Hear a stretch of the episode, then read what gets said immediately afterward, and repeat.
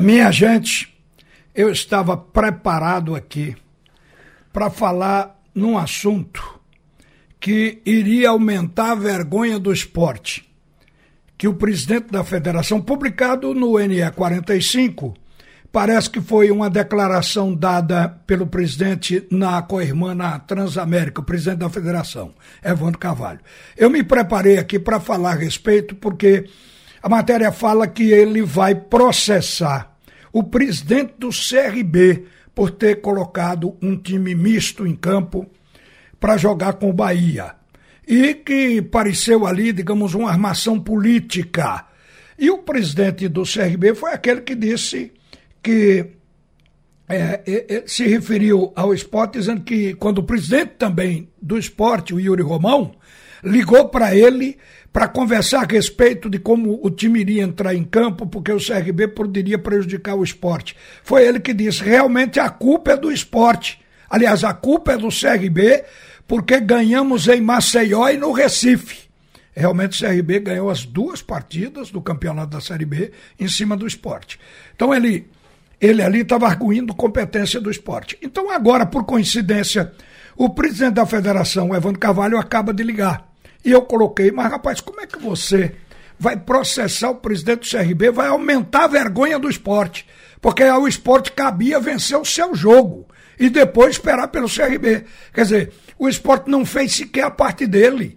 Fez um jogo ruim, empatou com a equipe do Vila Nova e o Vila Nova só tinha três titulares. Os titulares ficaram no banco já preservados para não ter desgaste físico para jogar quarta-feira pela Copa Verde. Agora, no andamento do jogo, no segundo tempo, vendo que o esporte estava sem força para ganhar, porque nem sequer finalizava bem, então o time do Vila, o Alan Al, o técnico, embora fora do banco, era o auxiliar que estava lá, estava justamente mandando botar os titulares. Só aí o Vila botou titulares em campo. Mas o esporte não teve capacidade para vencer o misto do Vila. Como é que vai cobrar do CRB? Isso é aumentar a vergonha da gente. Então acho que o presidente da federação deve parar aí. Mas ele me disse agora, deu uma explicação, de que ele colocou que queria processar se a investigação que a Federação Pernambucana está fazendo e que depende de uma declaração do Daniel, o, o técnico Daniel Paulista, se Daniel disser que saiu de lá porque queriam industriar o jogo, aí ele diz que processa. Mas o Daniel, ele não diz isso publicamente, até agora não falou. O Daniel foi contactado por nós e não quis falar. E a federação também não obteve esse tipo de informação. Então você, se é, for levantar essa questão, você vai arguir o fato de que o esporte não teve força para chegar e agora está tentando se desculpar, tra transferindo é, a responsabilidade para o CRB, com, quando cada clube tem responsabilidade pelas vitórias que constrói de conseguir o acesso. Então era isso que eu queria colocar. O presidente ligou para informar você, torcedor, através da gente aqui que o campeonato pernambucano, por uma questão de datas, porque a CBF só colocou 12 datas, então o campeonato pernambucano queria adotar o modelo de Minas Gerais, jogar com três grupos de quatro, esses grupos fazendo cruzamento entre si, para daí então sair o campeão classificado tal na, no segundo turno. Este modelo não foi aprovado pela reunião dos clubes. Então o presidente ligou justo para dizer que vai ser o modelo que foi utilizado esse ano. Todo mundo contra todo mundo. Isso cria uma dificuldade de datas.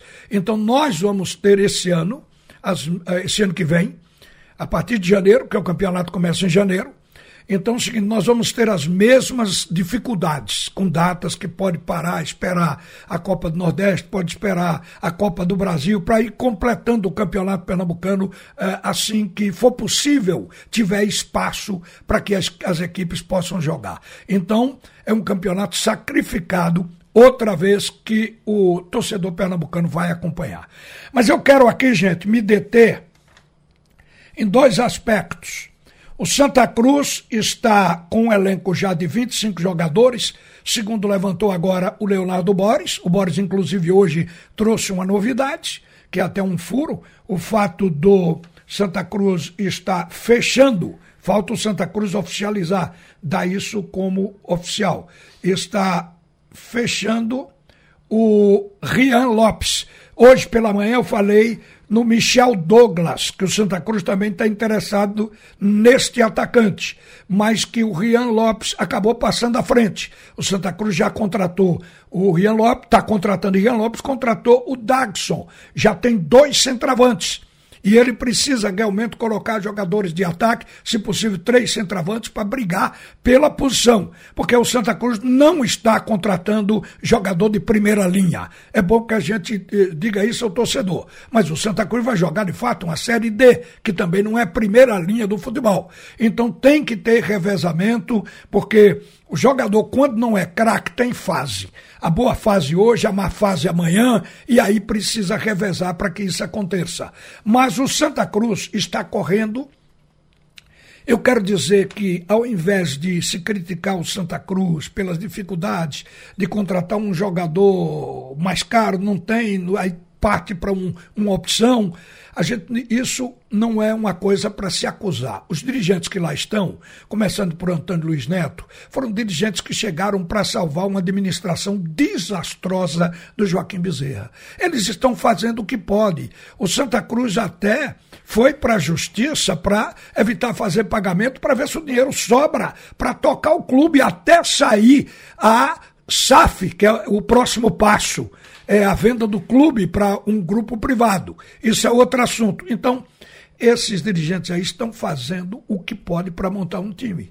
Eu estou até admirado que já tenha 25 jogadores, o treinador, a comissão técnica contratada e que o Santa Cruz pretende contratar mais um goleiro, um zagueiro, outro volante, outro centroavante até o dia 14, que é para completar o seu elenco. Desses jogadores, o Santa Cruz tem oito emprestados, deve contratar mais quatro, vão ficar com 12 jogadores de aquisição mesclado com a prata da casa. Que o Santa organize, que consiga passar pela seletiva nos dias 5 e 8 de janeiro para poder entrar na Copa do Nordeste e o mundo mudar o Santa passar a ter quatro competições no ano e, consequentemente, começar a ver a entrada do dinheiro pingar, pelo menos para se manter. Santa Cruz não tem dinheiro para investir, o Santa não tem dinheiro para se manter. Então, é, é uma coisa importante se enxergar isso, ao invés de ficar o tempo todo, olha, esse centroavante que vem, esse cara perdeu quatro pênaltis numa batida de cinco, esse fez isso, fez aquilo.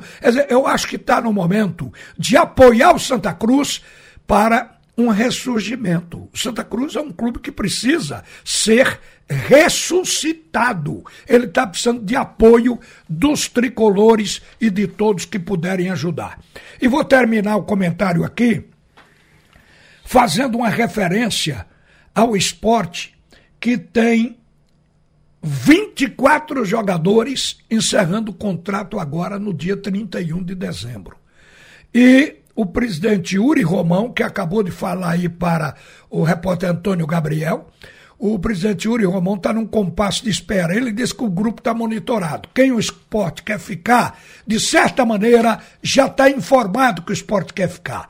O presidente está querendo ver quanto vai ser o faturamento do esporte. Está esperando renovar o contrato com a TV Globo, está esperando ver de onde a renovação de publicidade, de onde vai sair o dinheiro para ele somar e ver o quanto pode oferecer como teto máximo para ficar como jogadores como Wagner Love, Fabinho, Wanderson, Eduardo, lateral direito, que aprovou, Ronaldo, que fez a melhor temporada desde que está no esporte, o volante ver se consegue renovação do empréstimo do Gustavo Coutinho ou compra de uma parte do, dos direitos econômicos, é, do, do Sander. Eu coloquei aqui na minha lista Labandeira também, que era um jogador, porque o esporte vai ter campeonato estadual, vai ter Copa do Nordeste, o esporte vai ter Copa do Brasil. E eu acho que o Labandeira foi um ponta que ajudou, justamente porque ele é vigoroso, vai ao fundo e sabe fazer o essencial, combinar a ligação com o meio-campo e com o ataque, principalmente o centroavante. Um jogador que não jogou bem a última partida, assim como ninguém jogou. Wagner Love não jogou bem o Gustavo Coutinho não jogou bem, o esporte não foi bem no último jogo com Vila Nova. Mas você não pode analisar os jogadores por aquela partida.